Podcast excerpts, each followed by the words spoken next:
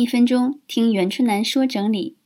有同学提问：春楠老师您好，之前看您微博有了启发，我也制作了一零一目标，可是过了一个月，发现有很多目标并不想要了，我总是想换目标，这是为什么呢？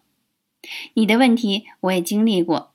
当一个人最初写目标的时候，往往是参考了其他人的模板，或者根据之前读书、聊天儿搜索网络看到的信息关键词儿的潜意识反射，想通过达成很多目标，成为更理想的自己。